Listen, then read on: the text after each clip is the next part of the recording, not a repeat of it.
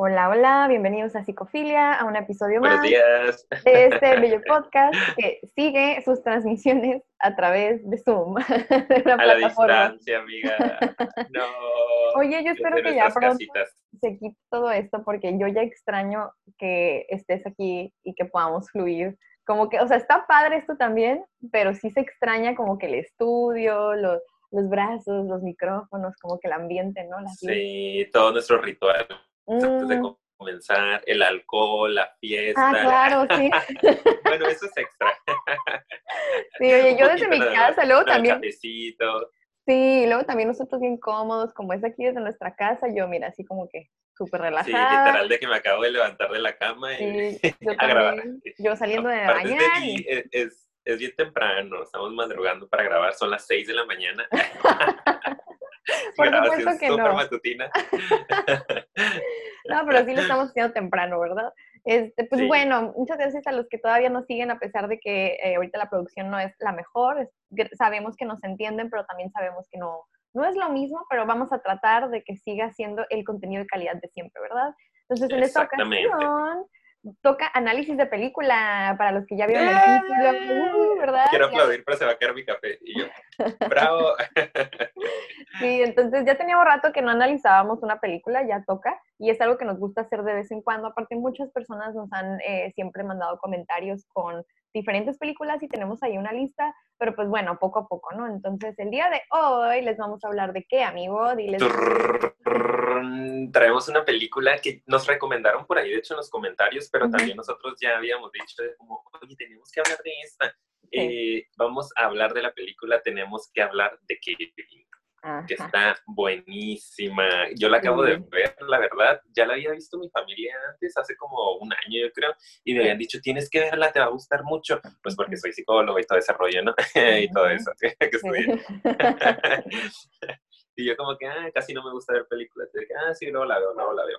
Eh, y ahora que la vi esta semana se me hizo súper buena. Habla básicamente en términos muy generales de la historia del desarrollo de una persona que tiene un, trastorno, ¿no? Que ahorita vamos a ir analizando poco a poco, pero que culmina en, en un hecho. Spoilers, por favor, si no han visto la película y quieren ver la película, ya saben que es mejor ir a verla y luego ir a ver el análisis.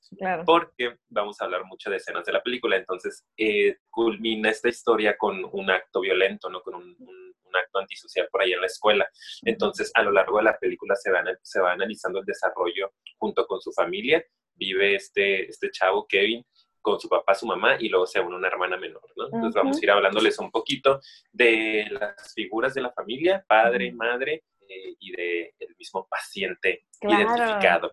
Sí, como decíamos, ¿no? Es, es como, yo creo que es muy común que, o me imagino que ya es muy común que en la actualidad empiecen a analizarlos incluso los estudiantes de psicología. Si alguien que estudia psicología nos está viendo, tal vez ya la vio, tal vez ya le pidieron hacer el análisis, o tal vez llegaste aquí porque te pidieron de tarea y te pusiste a buscar. Exacto, estás copiando. Claro, entonces esto te va a servir mucho y a los que no también, que les guste todo este rollo como de este el análisis clínico de un personaje, pues es, de lo que vamos a platicar, ¿no? Y a mí, por ejemplo, yo que soy psicóloga infantil, yo sí me la encargaron ver en la universidad y, recién acababa de salir y mi maestra era como súper cinéfila acá. Entonces, en cuanto la vio, dijo, tiene que verla y hacerme un análisis. Y está muy padre porque por eso mismo, ¿no? Como, como en mi caso estudiábamos mucho o estudiábamos eh, específicamente pues las etapas de desarrollo, lo que tiene de influencia la familia, la, mamá, el papá, etcétera. La vinculación, ¿no? Sí, el apego, todo eso lo vamos a platicar. Entonces, en este, en este caso en particular, es el foco de atención, es el centro para analizar este caso, como que está muy interesante porque te muestra todo desde la perspectiva, de hecho, de la mamá, ¿verdad? Entonces, pues yo creo que vamos a, empezar por ahí, ¿no? Con la mamá. Ah, nada más paréntesis antes de comenzar hay un libro, y yo de hecho ah, no lo sabía hasta hace poco en la que está basada esta película, ¿verdad? Evidentemente el libro tiene muchísimos más detalles y tiene otra, pues obviamente información que a lo mejor la película no está abordando. Nosotros nada más nos vamos a centrar en la película, ¿ok? Sabemos que hay más información en el libro, pero pues no la tenemos, así que solo vamos a hablar de lo que se nos presenta, ¿ok? Y que de hecho la película está más o menos llevada como desde la visión de ella, ¿no? Que es la mamá. O sea, me pareciera a mí que gira como alrededor de cómo ella vive o percibe las cosas. Casi todo se centra en, ella. No sé si te pareció a ti también así. Sí, sí, yo creo que sí. Y bueno, entonces pues empezamos con ella, de hecho, ¿no? Que yo creo que es muy interesante porque el inicio de su historia como mamá de este chico que después desarrolla este trastorno, ¿no? Em, es como clave para analizar por qué es que, o sea, o de dónde puede provenir este tipo, ¿no? De, de trastornos. No sé si valdría la pena ya hablar o dejarlo hasta el final de qué, qué tipo de trastorno creemos que puede tener el, el pues el susodicho del niño, o mejor hasta el final. Sí, hay que aventarlo de una vez, que la pues gente vaya sabiendo. Pues sí, ¿no? O sea... que se vaya eh, dando cuenta lo que le entró. Pues sí, eh, eh, pues es obviamente un, trastorno antisocial, ¿no? De la personalidad. Bueno, es que, ¿sabes qué? Realmente digo, que cabe destacar, no se trata también de que superdiagnostiquemos porque tendríamos que analizar demasiado, pero suponiéndolo, ¿no? Suponiéndolo podríamos ponerle eso, ¿no? Entonces, yo creo que... Sociópata, vamos a decir, ¿no? Que, exacto. que, la sociopatía entra dentro de, de los trastornos de eh, personalidad antisocial. Sociopatía, este, psicopatía. Este, por lo que recuerdo y por lo que más o menos ahí leí ciertos rasgos, tiene más que ver con la psicopatía, ¿no? Sí son muy, muy similares, sociópata y psicópata, porque a lo mejor ya nos han escuchado hablar de esto cuando hicimos el del Joker, que decíamos que él tenía más que ver con rasgos sociopáticos, eh, que son crímenes como más desmesurados, ¿no? Más amplios, este, más, con más descontrol. Y la psicopatía tiene que ver como con más obsesividad, como mucho control, y no es tan, tan masivo, tan constante, ¿no?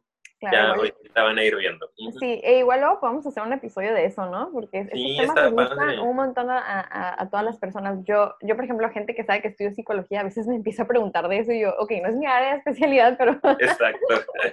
pero bueno, entonces, la mamá. ¿Qué opinas de la mamá? ¿no? Yo en particular... Yo opino muchas cosas de la mamá. Yo también, ¿ok? Yo lo que creo para empezar... Para opinar soy muy bueno. Sí, claro. Para empezar, pues yo siento que, o sea, si analizas nada más su personalidad, es evidente que como que era una persona súper aventurera, ¿no? Como muy libre, como que tenía su vida acá súper de que bien independiente, como que... Y los inicios de la relación, de hecho, con el papá, se ve que también así como que era súper pasional y bien como que le valía la vida y así, ¿no? Y de hecho creo que la razón por la que se da el embarazo, aunque hace así como que medio, digo, no lo puedo asegurar, pero a mí me da la impresión de que fue incluso obviamente no planeado, ¿no? No planeado e incluso no deseado. No deseado, exacto. Ajá, porque es diferente y creo que vale la pena este, em, marcarlo, ¿no? Mencionarlo. Hay veces que las parejas no planean un embarazo, pero hay un deseo de fondo más inconsciente tal vez de concebir el embarazo. Y cuando se dan cuenta, pues comienza el deseo, ¿no? Es como, qué padre, estoy embarazada, estamos embarazados, y empiezan a fantasear con el hijo. Pero hay embarazos que no son planeados y tampoco son deseados. Es decir, que a la hora de que las personas se enteran de que van a ser padres de familia, incluso hay una sensación de rechazo hacia el producto, ¿no? Inmediatamente, como de, ay, no sé si lo quiero tener, realmente no había mis planes. Y cuando va empezando la película, se van viendo ciertas escenas, ¿no? Este, como que ella está narrando y se están viendo diferentes escenas, una donde está este, un, un dibujo en el refri pegado y está el niño aventándole como la comida, tras, tras, nada, se ve que cae la comida. Y ella está hablando de que a veces fantasea como en dónde estuviera si no hubiese tenido a Kevin, ¿no? Y dice como tal vez estaría por las calles de Francia caminando, una cosa por el estilo. Entonces desde ahí te das cuenta que no hay un deseo real. Claro. Y no sé si notaste, pero hay una escena en donde más adelante, ¿verdad? También digo, hablando de estos rasgos de personalidad, ¿no? Esta persona que se nota que que su plan de vida probablemente era otro y no era tener a este hijo, por lo tanto, aparte de que no fue planeado y como que fue muy como si se impulsiva la decisión, evidentemente cuando ya está embarazada, pues era no deseado, ¿no? Hay una escena también, por eso es más adelante, cuando Kevin ya estaba grande, en donde se ve que está él afuera de una librería, porque ella es escritora, y de hecho creo que, no me acuerdo exacto el nombre del libro, pero tenía algo que ver como con legendarias aventuras por el mundo o cosas así. Algo así, sí es cierto. Y él estaba viendo el póster nada más, no estaba de espaldas. Lo pasó un camión y ya no está. Ajá, sí, sí. Bien tétrico. Sí, sí, pero pues, o sea, yo creo que, y ahorita voy a hablar de eso más, más adelante, obviamente Kevin sí sabía y sentía ese rechazo, ¿verdad? Y por supuesto. Es, es muy evidente, pero de principio creo que podemos empezar hablando de eso, ¿no? Como que es una persona muy así, como que se nota que era muy aventurera, independiente y no era su plan de vida y por lo tanto no era deseado el, pues el niño, el producto, ¿verdad? como le quiero llamar. Digo, aparte de eso, no sé tú qué opinas, pero se veía como que era una persona, imagínate, no deseado y aparte se nota que es como una persona muy rígida, ¿no? Como que no tan expresiva, muy crítica y autocrítica también, ¿no? Es que sabes que no, sé si tenga que ver toda esta, esta personalidad que se fue desarrollando con el nacimiento precisamente de Kevin.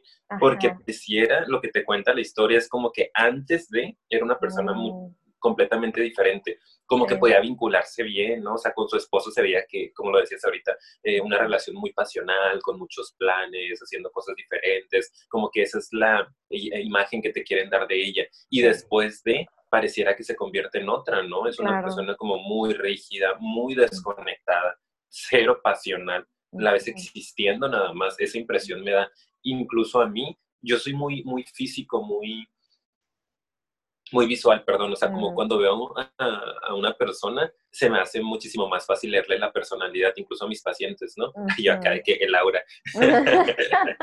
no, o sea, pero como que, pues, la forma en la que actúa, el lenguaje verbal, no verbal, bla, bla, bla, todo lo que, este, para lo que sí estudiamos, ¿no? Este, y ella me genera eso, me genera una cuestión como de, como de, ay, incomodidad, es la palabra, ¿sabes? Eso, sí, sí. Como me siento incómodo, como, no, no sé, inexpresiva, cartonada la cara, como hasta medio esquizo, como, como que no puede conectar con las emociones, no sé, te, te dio esa sensación. Sí, sí, sí, de hecho, claramente no puede porque tampoco las comunica muy adecuadamente. De repente, cuando sí se anima a comunicarlas con su esposo, que ese es otro tema, ahorita vamos a hablar del papá, ¿verdad?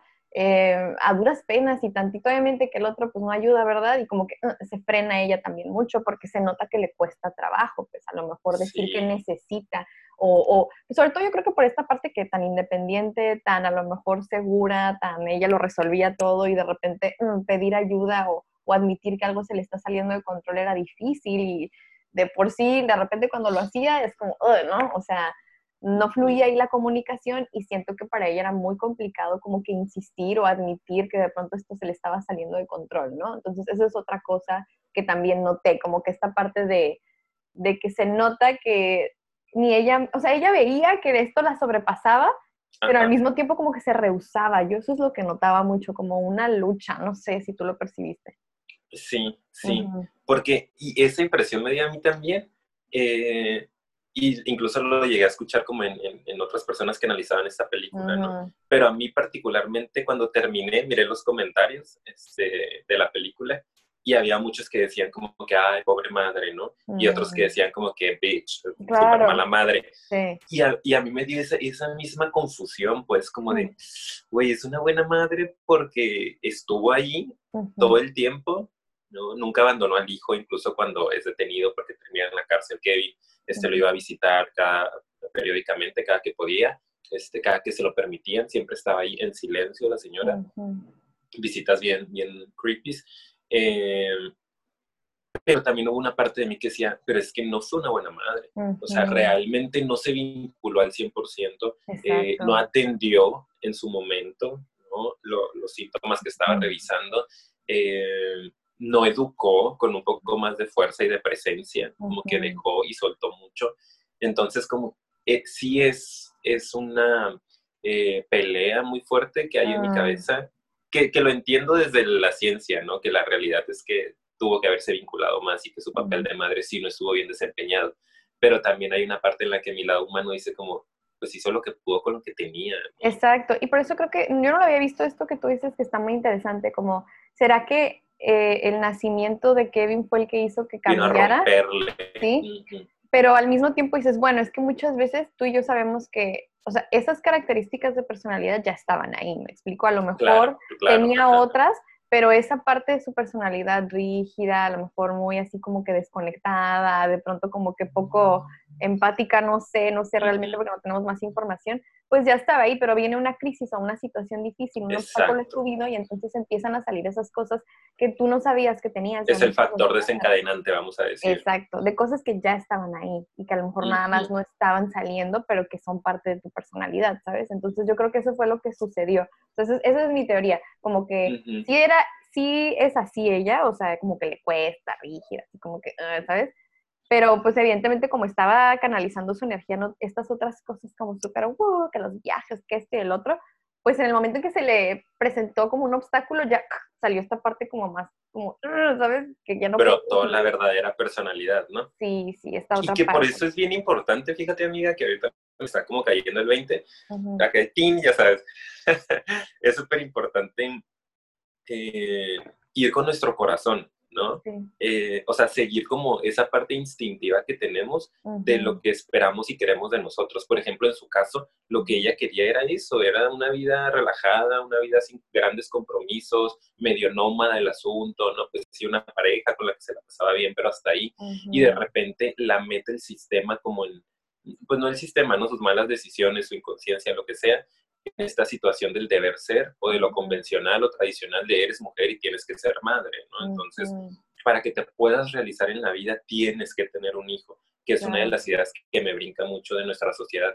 Entonces, al momento de caer como en ese deber ser, en lo esperado, ella está, está traicionando su, su verdadera esencia, ¿sabes? Lo que realmente quiere y se nota la frustración que tiene a partir de ese momento. O sea, ella vive frustrada porque ya no es la que era, ¿sabes? No sé si me estoy explicando. Sí, sí, sí, claro. O sea, y que se pudiese considerar como un evento traumático desde su perspectiva el, parto, ¿no? sí, de hecho, eh, vivió el, el, embarazo con mucho trauma también, ¿no? O sea, ya ves que su cuerpo incluso se ve que no conecta con su cuerpo, que no conecta con el embarazo, que ve a otras mamás, hay una escena donde ve a otras mamás que como que todas emocionadas y ella se da cuenta que ella no está emocionada y que desde ahí ya viene el problema. No se diga cuando ya nace Kevin, que desde ahí se ve que le costó un chorro de trabajo. Ay, sí, pobrecita, Yo pues, decía, ay, la quiero ayudar. Sí, la escena está súper fuerte en donde no puede calmarlo.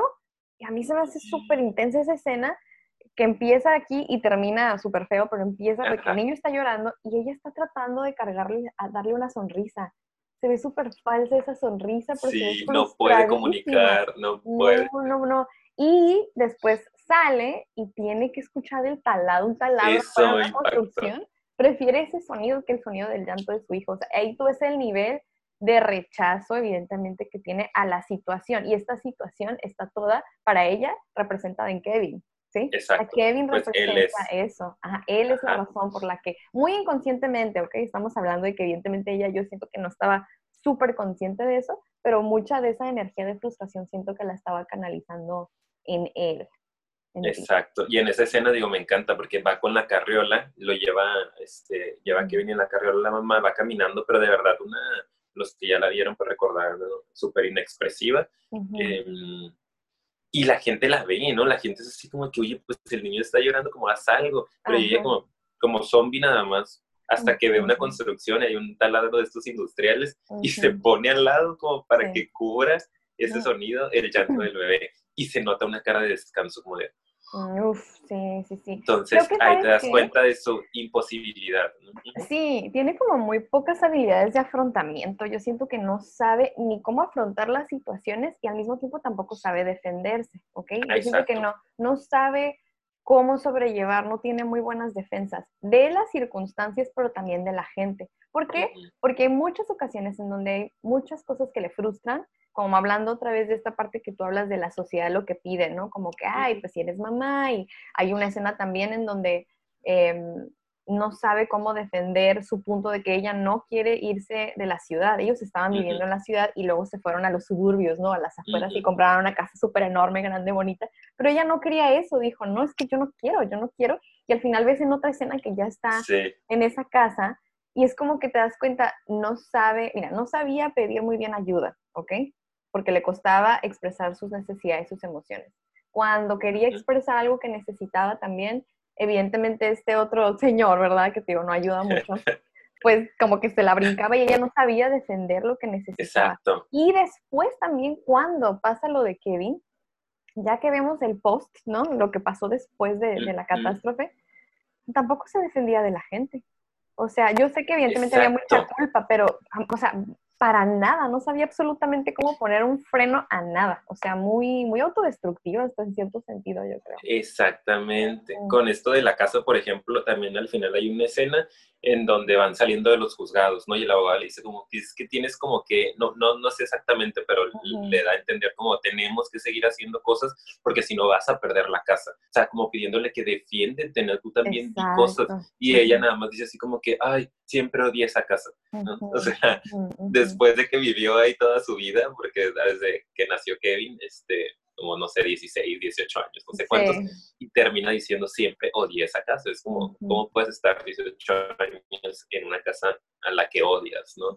Y habla de esto precisamente, de, de, la incapacidad que tenía Eva para, para defenderse, ¿no? Para ir por lo, por lo que realmente quería, por su pasión, como que en el momento en el que sale embarazada y se convierte en esa ama de casa, porque trabajaba desde casa la mayor parte del tiempo, eh, ya deja de existir, pues nada más funciona en automático, ¿no?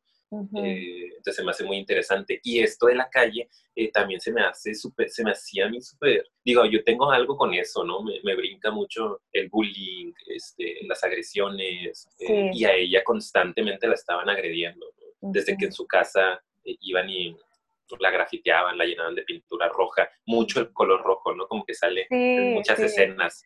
¿Sabes este rollo como de la sangre. La sangre, pero si te fijas, siempre es como ella manchada de sangre. Ella manchada.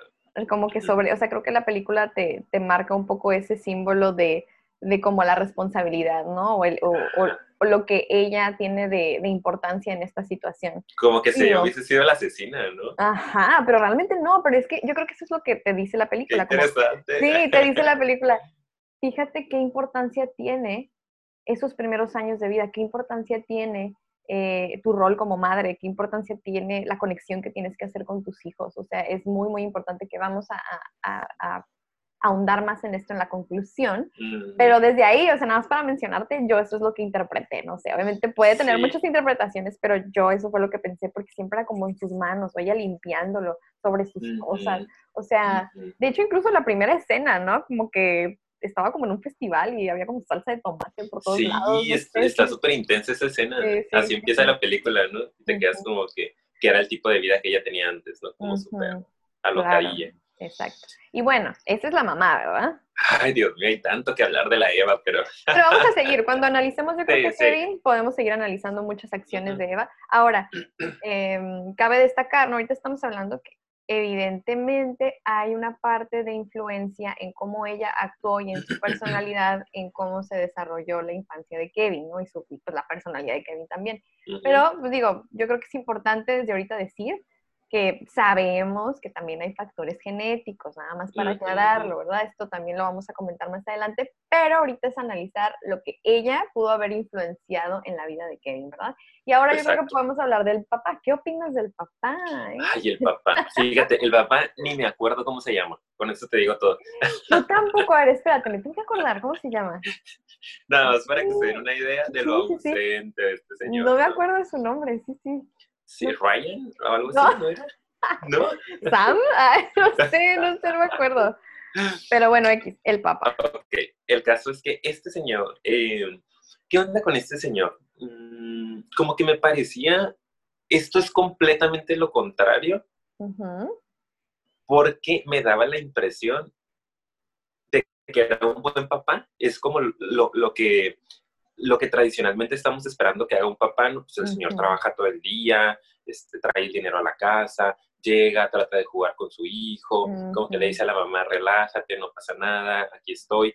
Esa es como la figura que a veces nosotros creemos que debe de cumplir un padre de familia, ¿no? Y ahorita a lo mejor puedo andar un poquito más en, en esa idea eh, preestablecida pero la realidad es que el papá estaba muy desconectado de la familia como tal a nivel afectivo, ¿no? En un plano emocional se veía como ausente completamente, tanto físicamente porque pasaba mucho tiempo fuera de casa, como afectivamente. Y este rollo, la incapacidad para poder leer las necesidades de su esposa, era algo que también me brincaba mucho, que yo decía como, güey, es que vete Eva, vete de vacaciones un mes y déjalo con el hijo para que se dé cuenta de la gravedad, la gravedad de la personalidad de ese niño. Porque como él, él, el niño aparte Kevin como que le jugaba medio una doble cara, muy manipulador, muy, Muy perverso desde chiquito. Entonces como que cuando el papá estaba que, ay, hola papá, y cómo te fue, y todo cool. Y mientras estaba todo el día con la mamá, con Eva, hacía la vida de cuadritos, ¿no? Pero travesuras pues, muy, muy intensas. Este. Entonces como esto del papá, e- esta desconexión un poquito, ausente efectivamente, no desvinculado también, Sí. mm, y, e incluso hasta pues malcriando, ¿no? Sí, como como malcriando, o sea, no ayudando, exacto, no ayudando a marcar límites firmes. Sí, él, es como, ay, no pasa nada, es un niño, ay, o sea, como que él quería ser, y eso es de lo que fíjate que muchas, muchas mamás que yo tengo en consulta que se quejan de que el papá a veces no está muy presente, no necesariamente es tanto el, el ausente en un sentido de que, ay, no está, ¿no? Sino más bien de que dicen, él quiere ser el mejor amigo, él quiere ser el bueno. Y Por eso te digo, se convierte mala. en el buen padre, ¿no? Claro, sí, o sea, entonces él llega nada más y juega y se divierte y bla, bla, bla. Y pues obviamente eso lo pone en, un, en una posición pues más elevada, Privilegiada, ¿no? claro. Privilegiada. Entonces yo lo que noto también de él es que pues es bastante egocéntrico, ¿sí? O sea, si tú realmente solo estás viendo por tu necesidad de querer ser amado y de querer sentirte bien, pues claro que te vas a ir más por ese lado. También yo noté que es muy egocéntrico, ¿por qué? O sea, aparte de permisivo, porque pues no sabe él tampoco, él también le falta empatía, no sabe contactar con la necesidad de su esposa, ¿sabes? No solo con la de su niño, sino con la de su esposa. De hecho, todas las decisiones, o sea, que se terminan tomando, pues son porque él quiere, pues, o sea, y él está como aferrado y se termina haciendo lo que él quiere, como mudarse a, digo, a la casa más grande, o incluso la primera escena en donde yo veo, ay, qué egocéntrico eh, y qué falta de empatía y de, de conexión, cuando ella por fin duerme a Kevin después de esa escena trágica del taladro de así, y ella está así súper cansada y llega él y le dice, por favor, no lo levantes porque lo acabo de dormir. Y lo agarra Sí. y le vale, o sea, le vale. Yo desde ahí yo dije, ok. Oh, oh, oh, oh, foco rojo. Mm, Divorcio. exacto. Claro. Bueno, no divorcio, pero pues digo, ahí, yo los veo por eso muy responsables a los dos, porque ella tampoco le vuelve a decir nada, no le expresa, no le dice, Exacto. pero él también, ¿qué onda? O sea, en ese momento, ay, mira, no pasa nada, si me está llorando, es súper adorable. Ese no es el punto. El punto no es que ahorita tú, en este momento, ego, no estás teniendo un problema, sino que a ella le costó mucho trabajo que su niño se durmiera y se ve cansada, ¿no la puedes ver? Eso es lo que más como que me, me impresionó de principio y se repite a lo largo de la película, ¿no? Sí, y de hecho como hasta el papá aventándole cierta culpa a, a Eva de ciertas situaciones, ¿no? Sí. Como que hay una parte en la que también un poquito juicioso, como medio incrédulo. Por Ujú, ejemplo, cuando a la niña después tienen a otra niña, creo que Sophie se llama, ujú, eh, ya cuando Kevin tiene, no sé, como 12 años, 13 años, algo así, sí. tienen a, o menos, este, tienen a, a una niña que esa sí es un poco más planeada, pareciera deseada, ¿no? Y tiene mejor vínculo la mamá Sí. con, con la niña.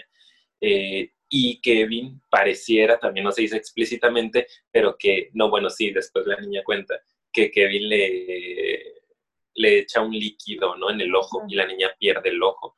Este, y cuando están en la mesa, como que la mamá trata de poner un poco de orden y el papá la, la invalida por Es como, mm, solo pide disculpas, como por creer que él es el responsable y hasta la cuestiona a ella, ¿no? Si ella pudiese ser la responsable de esa acción, como, ¿por qué dejaste el limpiador afuera? Cuando se ve en la escena que ella lo guarda y lo tiene bajo seguro, ¿no? sí, Entonces son varias actitudes del papá que a veces no ayudan. Y es algo que se me hace interesante también comentar, porque en ocasiones una sola personalidad, o la mayoría de las veces una sola personalidad en la crianza, no define por completo ujú. eh, la personalidad del- del niño, ¿no? Ajá. Sino que es la fusión o la combinación de estas dos personalidades. Si el papá a lo mejor hubiese sido más presente afectivamente, hubiese tenido más presencia en la crianza, en la educación como tal, ¿no? En- en- ujú.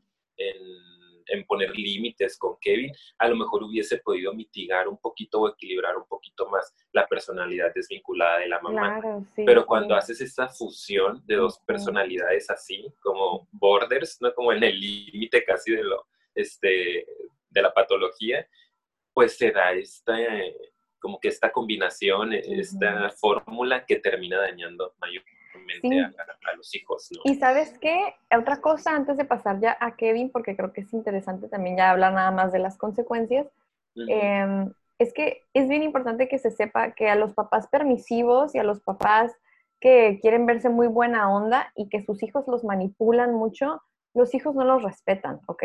Esa apariencia linda como de, ay, papá, sí, ah, te quiero, es, o sea, no quiere decir que, ay, te respeta muchísimo, ¿no? Porque si te manipula a ese grado es porque en ese grado te ve, te ve por debajo, te ve como esa persona a la que puedes ningunear. Entonces, para nada, para nada te respeta si te manipula. Y eso, ah, evidentemente, no lo respetaba porque lo, lo manipulaba súper cañón. Lo veía como una persona a la que podía hacer y deshacer como quisiera. Y aparte de eso, pues al final lo termina, spoiler, spoiler de nuevo, lo termina hasta asesinando, porque para él era solo una persona más, ¿sabes? Y, de hecho, la mamá es con la que él está más enganchado.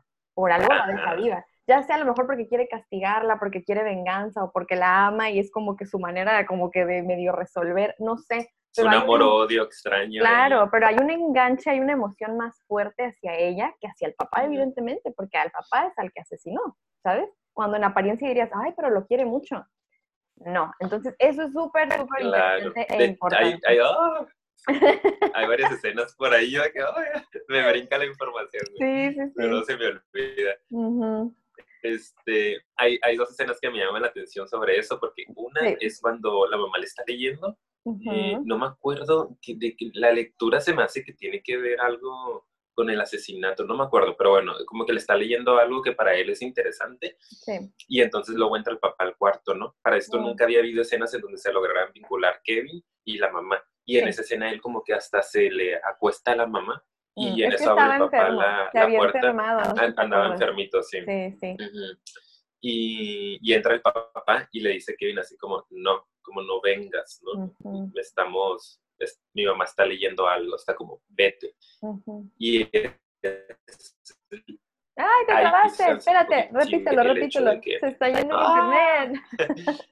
no, porque este, que ahí se alcanza a ver en esta escena un poquito más claro cómo rechaza al papá, ¿no? Y cómo siempre va a tener una mejor posición en su vida su mamá. Como ahorita estoy con ella y me logré vincular un poco más, tú retírate porque tú estorbas en este vínculo, ¿no? no, vas a venir a aportar nada.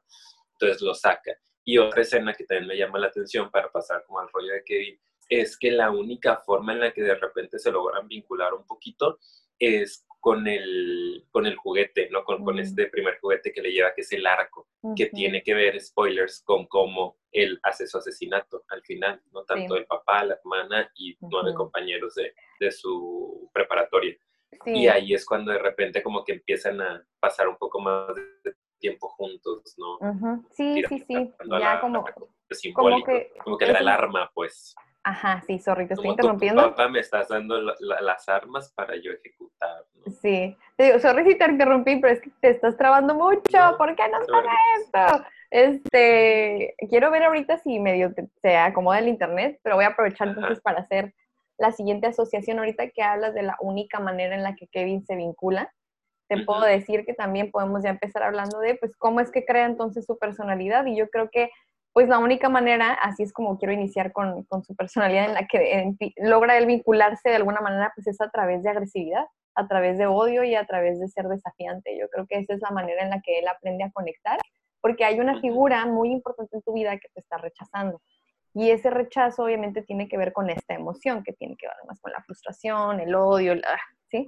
Entonces, si esa es la emoción con la que te estás relacionando con esa figura tan importante que es tu mamá, te vas a anclar a ella. Entonces muchos niños muchas veces es por eso que se hacen tan desafiantes y tan agresivos, porque eso es lo que más obtienen de sus padres. Digo, no estoy diciendo que todos los papás rechazan y por eso sus hijos se vuelven así, no, pero hay veces que pareciera que ponemos más atención a estas partes negativas y comportamientos negativos que a los positivos, ¿no? Y en este caso, pues prevaleció muchísimo más toda esta parte como negativa y yo siento que por eso en sus inicios, él comienza a relacionarse de esa manera con su mamá, a través también de rechazo, de rechazar y desafiarla y comportarse agresivamente con ella. Esa es como mi primera teoría de cómo fue que se desarrolló, ¿no?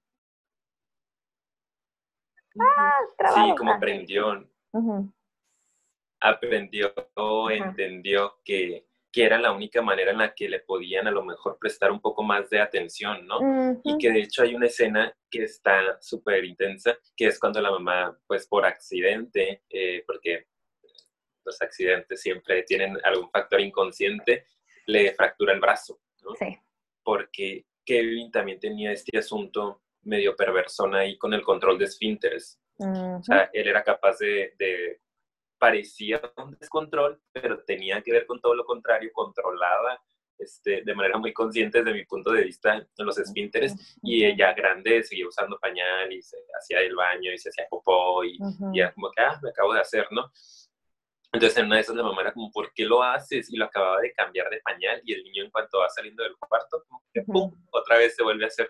Así de que a ese grado de, de, de, desafío, ¿no? De crueldad.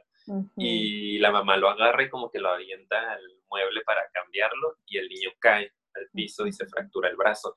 Y curiosamente, creo que esa escena es como también bien simbólica porque curiosamente cuando lo llevan al hospital, la mamá está con el miedo de que pues, chin, a ver si no me llevan a la cárcel, ¿no? Por este maltrato infantil, etcétera, si él se, como me pone este, en evidencia. Y resulta que no, el niño sale así como muy contento, nada, la voltea a ver como de que vámonos. La doctora le dice como tienes un hijo muy valiente, como o sea, no dijo nada. Y al papá tampoco le dice nada, ¿no? Cuando dice, ¿qué te pasó? Le dice, estaba jugando, ah, no, mi mamá fue, salió del cuarto y me, me rodé, no me caí, algo así. Entonces como que me da la impresión de que Kevin obtuvo lo que quería, ¿no? Como más presencia de la mamá, más fuerza de la mamá. Como que fue la primera vez que realmente recibió educación de la mamá. Y ojo, no estoy diciendo que tengas que golpear a los hijos, por supuesto que estamos en contra de, del maltrato infantil, pero sí fue un acto en el cual realmente fue como, esto que estás haciendo está mal, ¿sabes? Como impuso su, su, querer o su necesidad ante la de él. Y eso como que al otro lo, lo, hizo vincularse un poco más, ¿no? Sí, y pero, pero fíjate que yo tenía de hecho dos posibles teorías de, de las razones por las que él, él, hizo eso, de no decir nada. Uno, pues fue eso, como que, que, se impuso y a través de esa conexión que hubo, porque es que es lo que los papás no entienden, cuando hay límites y hay control de nosotros, o sea, de nuestro propio ser, lo que hacemos y lo que reciben los niños con los límites es, hay alguien que me contiene, hay alguien que, que me maneja, que me dice por dónde, que como que pum, o sea, eso es el mensaje inconsciente, obviamente los niños no lo están pensando. Entonces, evidentemente eso es a lo que te refieres pero también pareciera que obtiene un poco de poder sobre ella, ¿sabes? O sea, también es una manera como de manipularla y controlarla. Y es que él está muy enganchado con querer controlarla, ¿sabes? Porque el hecho de que tu mamá te rechace es algo tan fuerte que te da una necesidad cañona de poder controlar a esa persona, ¿sabes? O sea, y es por eso que eh, cuando un niño es desafiante es una necesidad de controlar, ¿sí? Cañona, y de no ser controlado y de poder dominar e imponer poder sobre la otra persona. Entonces, eso para mí era así como súper clarísimo también en la parte como de, hoy qué necesidad de controlarla, ¿sabes? De, de, como que basta, yo voy a tener el poder sobre ti, ¿sabes? y, hacerle saber, y hacerle saber que no era un niño, este, eh, no inteligente, ¿no? Que no era un niño tonto, puedo, usar esa palabra, porque la dejaba, la dejaba que se frustrara, por ejemplo, cuando están jugando con la pelota, ¿no? Como no actúa ante la mamá, no se vincula, recibe la pelota, la mamá también súper este, robótica, ¿no? Como, ah, ¿cómo se juega? Así se juega, ahí te va la pelota, y el niño así como que hasta que la agarra, se la regresa y la mamá como, bien, y luego la agarra y la avienta, o sea, yo tengo el control de la situación no estoy vinculándome contigo no porque no pueda, sino porque no quiero. o sea, como escucho bien realmente, sabía contar, sabía, este, y la dejaba que se frustrara y de repente el 1, 2, 3, 4, 5, 6, 7, 8, 9, 10, 11, y era como, güey. Y la mamá le hace como, a ver, respóndeme estas cuentas para ver si es cierto que es tan inteligente y el niño cree que las hace bolas y las tira. Pero ve la mamá, yo siento que la impresión también que me da es que en cierto sentido su manera de tratar de, vincularse con él también era siendo muy exigente, como enseñándole estas cosas, queriendo que desarrollara habilidades, siendo muy crítica con él. Esa era otra manera en la que yo veía que ella intentaba relacionarse. Eh, pero al mismo tiempo, pues no sé, o sea, como que estaba muy cañón, porque dices, oye, pues tampoco, o sea, no, no te puedes ir también a ser súper rígida, o sea, no, no va por ahí, ¿sabes? Eso también es algo que se me hizo como muy interesante. y al final el niño era muy, muy inteligente, súper inteligente. Creo que eso también es una característica de este tipo de personalidad. Son personas muy inteligentes y que saben manipular.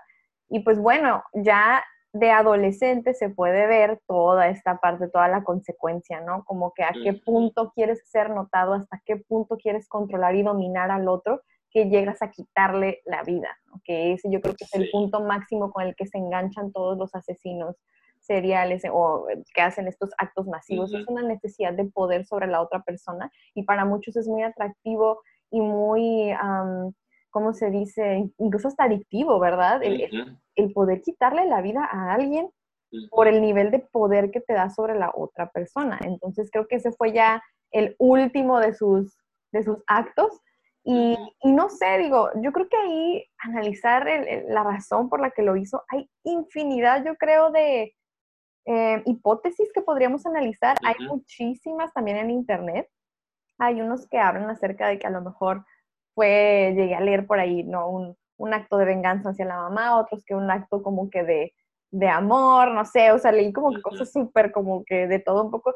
Al final yo creo que la película hasta te dice, ¿no? Con la escena final, pues no sé ni por qué lo hice, ¿sabes? O sea, ese no es el punto, el punto es, cómo, es una historia de cómo se desarrolla esa personalidad y cómo desde niño puedes darte cuenta que hay focos rojos y hay cosas que nos pueden decir que tenemos que atender el problema cuando se trata de salud mental, ¿no? Sí, exactamente. A mí me, resultó también como muy eh, impactante eh, esa última escena en la que Kevin le dice, ¿no? Como, creo que antes lo sabía, creí que lo sabía, pero ahora me doy cuenta que no sé por qué lo hice.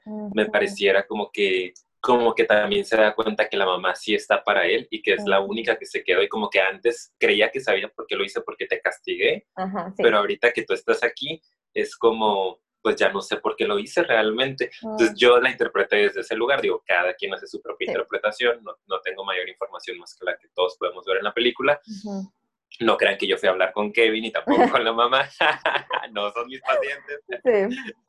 Pero desde ahí no hago esta, esta interpretación, sobre todo, ya para cerrar, este, porque la mamá en su casita, después obviamente se mueve de esa casa porque la pierde, tiene una casita este, más modesta, súper desorganizada. En la mayoría de las escenas se ve tiradero de pastillas, de licor, la eh, cocina súper sucia, pero tiene un cuarto dentro de esa casa que es, tiene, eh, la reproducción del cuarto original de Kevin y lo tiene perfecto. O sea, es el único cuarto que está súper bien pintado, tiene todo acomodado como lo tenía Kevin como esperándolo a que saliera, ¿no? Y en la última escena le dice también como, vas a salir en un par de años, ¿no? De aquí y quiero saber por qué lo hiciste. Entonces como que hay una parte en la cual ella sigue esperándolo y sigue estando para su hijo, a pesar de todo lo demás. Y ahí es cuando Kevin como que según desde mi perspectiva da este, pues ya estoy empezando a no saber por qué lo hice, ¿no? Claro. Y bueno, digo, la película está Ay, sí, de hecho ahorita me acabo de acordar que también, bueno, nada más muy breve, nada más de que hay mucha culpa de ella y se puede ver muchas razones por las que creo que es evidente que siente mucha culpa, pero ya no vamos a ahondar más porque si no nos vamos a ir muchísimo más. tiene mucho, mucho que analizar esta película. Yo creo que para concluir, lo más importante, lo que yo considero que es súper importante, es este, pues hablar de esto, de la salud mental, de que podemos ver que de principio, a pesar de que hay un componente genético en todo esto, lo sabemos, sabemos que muchas veces eso es lo que es como una semillita que hay ahí y si vives N cantidad de experiencias o situaciones es como si se detonara, ¿verdad? Entonces, creemos que a lo mejor en este caso fue así. No decimos que todos los casos, vaya, o sea, de que hay desapego, desconexión y rechazo en el embarazo terminen de esta manera, por supuesto que no, pero este es un ejemplo a gran escala, a lo mejor, o, más fuerte o más, más grave, de la importancia que tiene el que nos conectemos con los hijos, con las personas que están en nuestra familia, que el ser humano necesita tanto esa, esa conexión con el otro y qué cosas pueden desarrollarse en un ser humano cuando no eh, tiene ese amor, ese afecto, esa aceptación de parte de su familia. Entonces yo creo que eso es una de las cosas que yo más rescato. Exacto, y yo también digo ya a manera de, conclusión, esto que comentas se me hace súper, súper padre, y también le podríamos dar más, pero eh, mejor agrego la parte del tratamiento a tiempo de cualquier síntoma o cualquier psicopatología que pudiésemos detectar.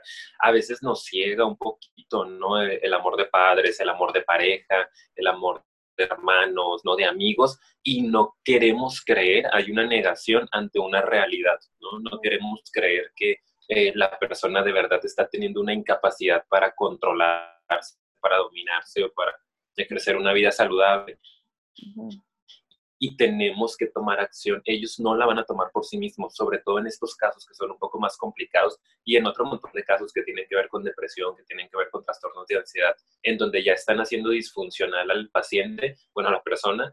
Eh, es importante que haya una red de apoyo que lo mueva hacia una ayuda profesional que en estos casos es complicada la ayuda profesional, pero hay cosas que se pueden hacer, ¿no? Y ahí no es al extremo, medicación, internamiento, etcétera, pero siempre pues tratando de prevenir que haya un desenlace fatal como lo hubo en esta película en la cual murieron 11 personas, incluidos el papá y la hermanita, ¿no? Eh, cuando a tiempo se podían ver actitudes, pensamientos y emociones que pintaban para allá, pues, ¿no? Que no ocupa ser psicólogo para darte cuenta que hay algo anormal, vamos a decir, eh, no esperado en, en, este, en este chamaquito. Así es, amigo. Y pues bueno, amiga. Pues vamos a tener que dejar hasta ahí. Porque tengo cita con mi terapeuta. De hecho. hasta en línea voy a llegar tarde. No manches. Pero bueno, lo vamos a dejar hasta aquí. Entonces me voy a dedicar a cerrar este episodio en este momento. Muchas gracias por habernos acompañado, por estar aquí. Ya saben que nos pueden seguir en nuestras redes sociales. Digo, yo voy a hacer el cierre rápido. y suscríbanse, por favor, si quieren más análisis de películas o análisis de temas en general. Déjenos sus comentarios ustedes qué piensan. Y pues nos vemos hasta el próximo episodio, ¿ok? Muchas gracias. Cuídense mucho, los queremos. Bye.